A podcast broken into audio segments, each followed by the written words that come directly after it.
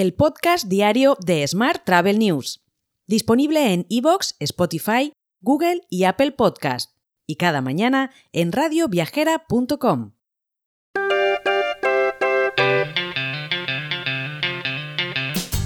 Saludos y bienvenidos, bienvenidas un día más al podcast de Smart Travel News.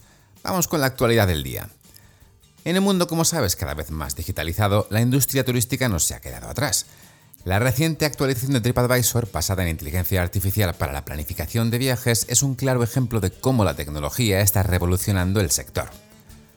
Según Matt Goldberg, CEO de TripAdvisor, la herramienta de planificación de viajes asistida por inteligencia artificial generativa ha mostrado conversiones y generación de ingresos significativamente mayores.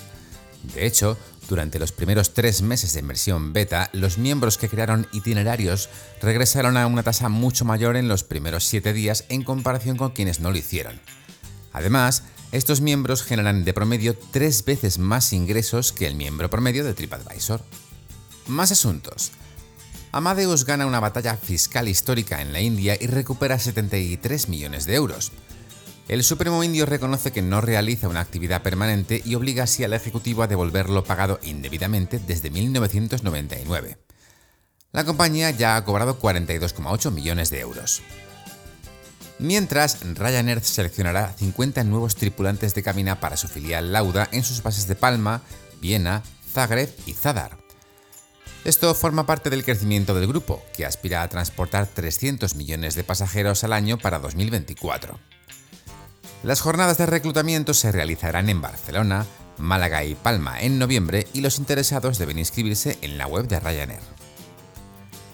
Mientras, la lista de los 100 españoles más ricos de Forbes, en la que no estoy, cuenta con la presencia de un grupo de hoteleros, entre los que destacan en las tres primeras posiciones Miguel Fluchá, del grupo Iberostar, Eustacio López González de López San y Simón Pedro Barceló del grupo Barceló.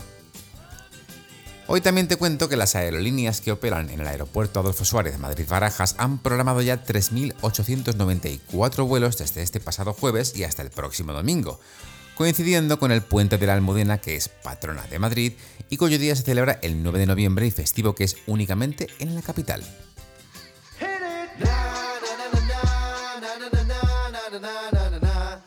Vamos ahora con la actualidad internacional.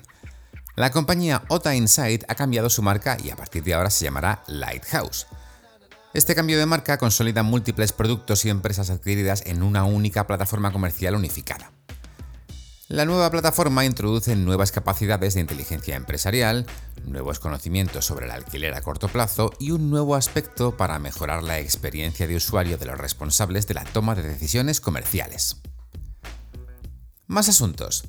El CEO de MGM, Bill Hornbuckle, se mostró optimista sobre la asociación entre MGM y Marriott, a pesar de su retraso hasta 2024 debido a problemas de ciberseguridad en MGM.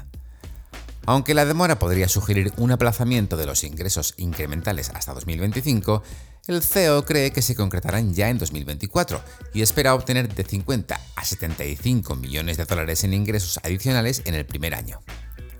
Por otra parte, los viajes de negocios alcanzarán el año que viene los niveles anteriores a la pandemia en términos de dólares gastados, pero no se vislumbra una recuperación en términos de volumen, según el análisis de Jonathan Kleffel, jefe de la práctica de viajes y líneas aéreas de PricewaterhouseCoopers en Estados Unidos.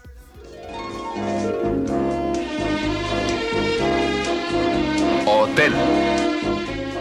Y terminamos la semana con la actualidad hotelera. Minor Hotels llega a París con tres nuevos hoteles. La compañía inaugurará estas propiedades bajo la marca NH Hotels en el primer trimestre del próximo año, uno de los cuales pasará a ser de la marca NH Collection en 2025 tras un proceso de renovación. Más temas. Room Raccoon ha anunciado su nueva integración con Hyperguest, un sistema de distribución y conectividad online de primer nivel. Esta unión estratégica permitirá a los usuarios de Room Raccoon acceder a un mercado de distribución mundial y aumentar así su distribución a escala. Por último te cuento que Bilbao acogerá la séptima edición de Hotel Innovación. Esta edición contará con ponencias orientadas a las últimas tendencias del marketing, la web 3.0, inteligencia artificial, revenue management, la gestión de equipos, sostenibilidad y conceptualización de hoteles. Como novedad, tendrá lugar un workshop en el que empresas del sector podrán presentar sus soluciones a los asistentes al evento. Te dejo con esta noticia.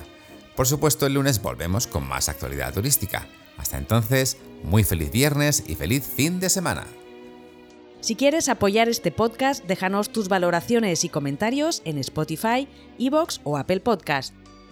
Recuerda que puedes suscribirte a nuestra newsletter diaria entrando en smarttravel.news en la sección Suscríbete. Gracias por escucharnos.